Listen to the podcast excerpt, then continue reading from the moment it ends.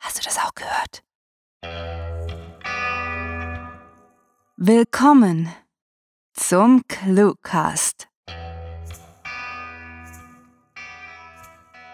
Hallo, liebe Freunde des Podcast-Hörens. Hier sind wir schon wieder, die Cluecaster, die euch pünktlich zweimal pro Woche eine Geschichte präsentieren und sich darüber freuen, dass ihr mit von der Partie seid. Verlasst uns doch auch nach der Story nicht sofort, denn wir können euch echt gut leiden und möchten nicht, dass ihr all die wichtigen Informationen verpasst, die wir für euch bereithalten. Vorerst aber wünschen wir euch viel Spaß mit der Kurzgeschichte.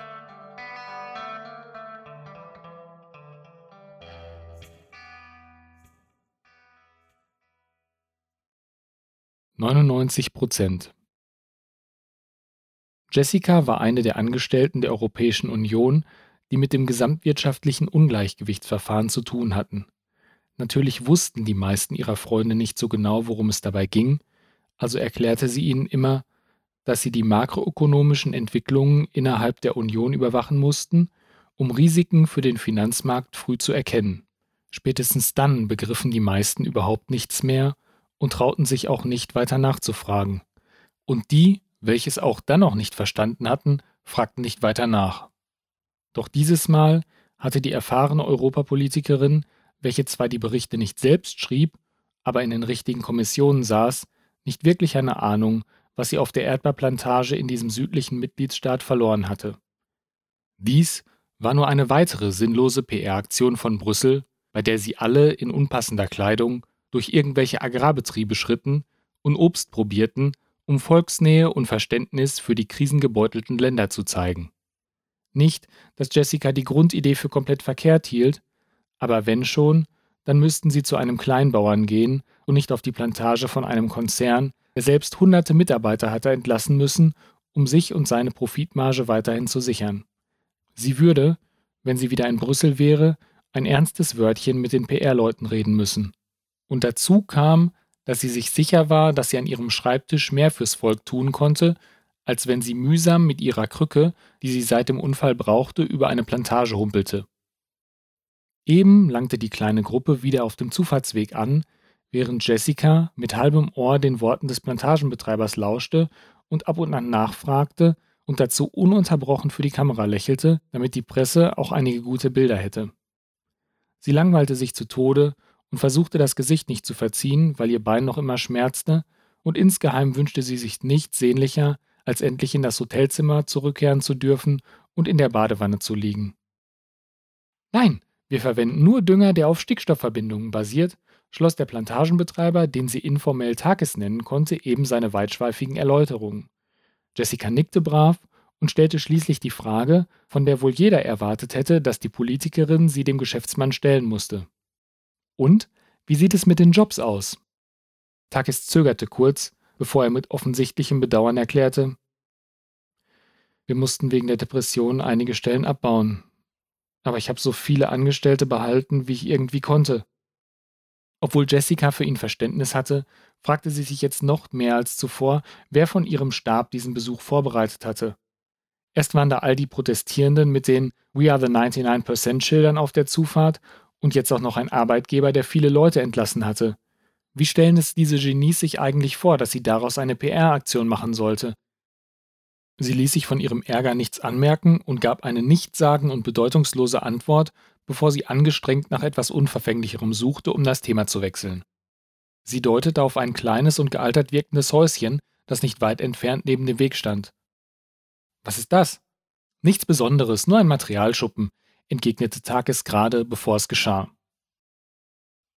Keuchend lehnte sich Jessica gegen die gestapelten Düngersäcke, die fast eine ganze Wand des Schuppens einnahmen. Sie fuhr sich mit ihrer schmutzigen Hand über die Stirn, um sich den Schweiß abzustreifen und begriff erst danach, dass sie sich damit den ganzen Dreck ins Gesicht schmierte. Nicht, dass es jetzt noch eine Rolle gespielt hätte, denn sie hatte das Gefühl, als ob gleich ihre Kapillaren platzen würden, denn ihr Puls pochte tief und unerträglich laut in ihrem Schädel, während von draußen die derben Rufe zu vernehmen waren. Wie viele Leute haben Sie an diesem Standort eigentlich entlassen? fragte sie Takis über den Lärm hinweg, der mit geweiteten Pupillen und einem Gesichtsausdruck der Panik in der anderen Ecke saß. Etwa 200, gab er sehr leise zurück, sodass Jessica schon fast erraten musste, was er gesagt hatte.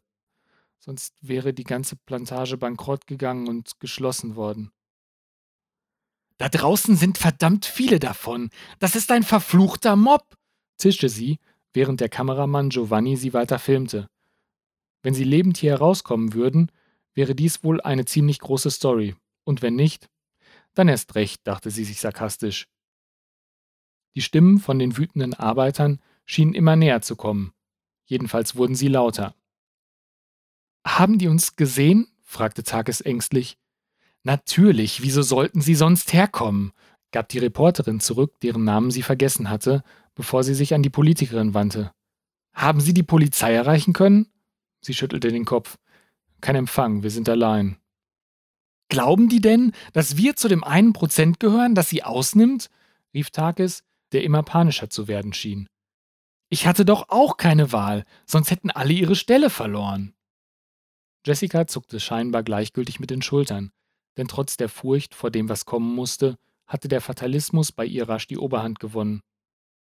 Das ist doch jetzt egal. Wir sind offenbar die Bösen in der Geschichte. Was? sagte Takis, der etwas zitterte. Das ist verdammt nochmal nicht fair. Das Leben ist nicht fair, entgegnete Jessica und atmete tief durch, um sich etwas zu beruhigen. Die Reporterin sah zu ihr hinüber und fragte Glauben Sie nicht, dass genau diese Gleichgültigkeit der Politiker das Problem ist? Echt jetzt? fuhr Jessica die andere wütend an und setzte ihre Tirade gleich fort, bevor sie es sich hätte anders überlegen können. Ich arbeite mehr als zwölf Stunden am Tag daran, die Scherben zusammenzukehren und habe dabei mehr erreicht als die meisten. Wenn die Leute nicht kapieren, dass auch ich nicht zaubern kann, bitte, dann haben sie die Krise wohl verdient. Etwas leiser fügte sie dann hinzu. Immerhin mache ich was. Die Journalistin sah sie ungläubig an. Einen solchen Ausbruch hätte sie von der als überkorrekt bekannten Politikerin nicht erwartet, und sie schwieg endlich. Jessica, die noch immer mit ihren widerstreitenden Gefühlen von Angst, Wut und Fatalismus kämpfte, versuchte sich auf einen Ausweg aus der Situation zu konzentrieren. Immerhin war dies auch sonst ihr Job. Es würde nicht mehr lange dauern, bis der wütende Mob bei dem Geräteschuppen angelangt wäre, und sie war mit der Krücke nicht besonders schnell. Dann begriff sie es und ohne zu zögern erklärte sie: Ihr drei könnt schnell genug rennen, also müsst ihr flüchten und mich zurücklassen. Wir können doch nicht, begann die Journalistin, welche Jessica schon den ganzen Tag auf die Nerven ging.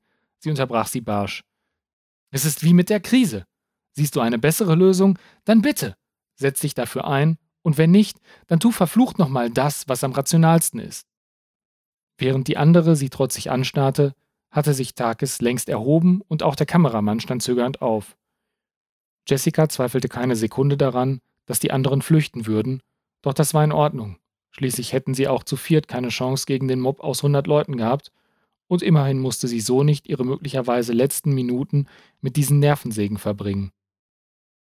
Sie hätte für einen Augenblick beinahe hysterisch lachen müssen, als sie begriff, dass sie die geänderten Zahlenverhältnisse, zumindest mathematisch, zu dem einen Prozent machen würden. Das war 99 Prozent. Geschrieben von Sarah, für euch gelesen hat Stefan Klein. Diese Kurzgeschichte spielte am vorgegebenen Setting Plantage und beinhaltete die Clues Krücke, gesamtwirtschaftliches Ungleichgewichtsverfahren, Kapillare, Stickstoff und Depression. Willkommen zu dem, was in unserem Skript weitere Informationen heißt. Und vielen Dank, dass ihr noch ein Weilchen bei uns bleibt, um zu erfahren, was wir euch erzählen möchten. Über 300 Kurzgeschichten zum Lesen sind nun bereits auf ClueWriting erschienen und die Stories werden nach und nach fleißig verpodcastet. Dabei sind unzählige Charaktere zum Leben erweckt worden und, wenn ihr mögt, könnt ihr mit uns allerhand aus allen erdenklichen Genres erleben. Das Einzige, das all unsere Geschichten gemeinsam haben, ist, dass sie stets mit vorgegebenen Stichworten, den Clues oder mit einer Titelvorgabe geschrieben werden. Ihr seht, wir tippen, sprechen und bearbeiten emsig, um euch die grandiotastische Unterhaltung zu bieten, die ihr zweifelsohne verdient habt. Und man mag es kaum glauben, wir hören sogar auf euch. Auf cluewriting.de könnt ihr unsere Beiträge stilecht mit Bleistiften bewerten, sodass wir einen Eindruck davon bekommen, von was ihr mehr lesen möchtet. Also nutzt die Gelegenheit und macht uns mit eurem Feedback eine Freude. Aber das ist noch lange nicht die einzige Möglichkeit, wie ihr an ClueWriting teilhaben könnt. Ihr könnt aktiv Einfluss darauf nehmen, was wir schreiben, denn wir laden unsere Leser dazu ein, uns Clues und Titel vorzuschlagen, die wir dann zu Stories vertexten. Solltet ihr selbst etwas mit Schreiben am Hut haben, freuen wir uns über eure Bewerbung als Gastautor.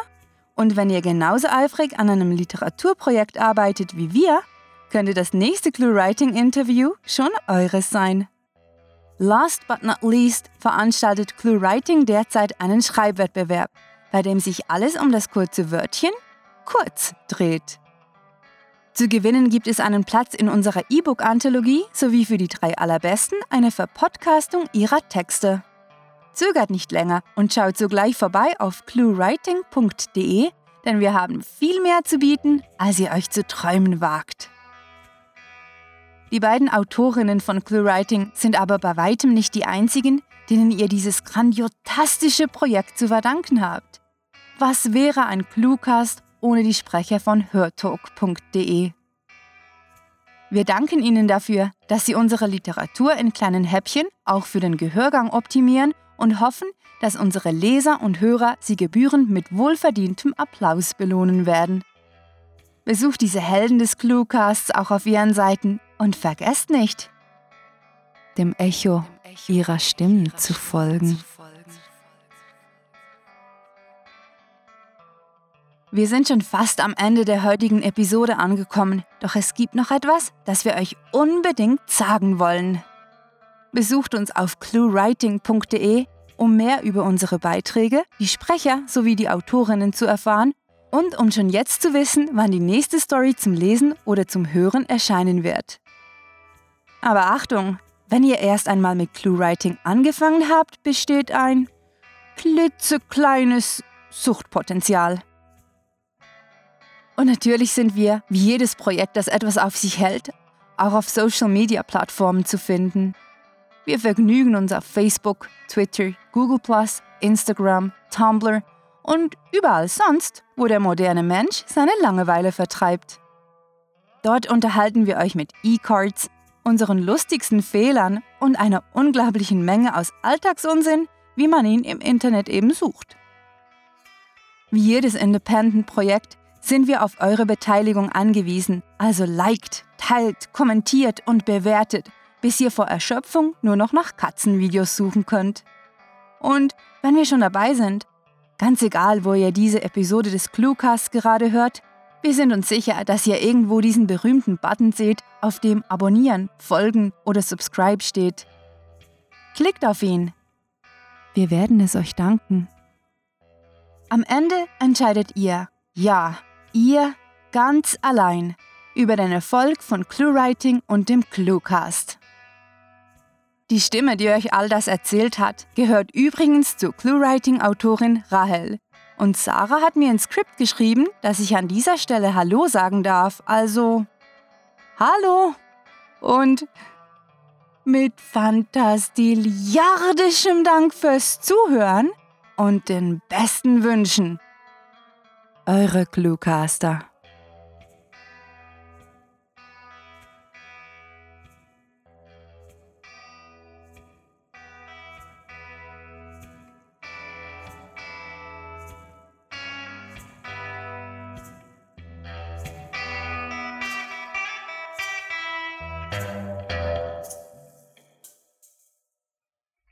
Dichte und Verteilung der Geldautomaten sagen viel über eine Stadt aus.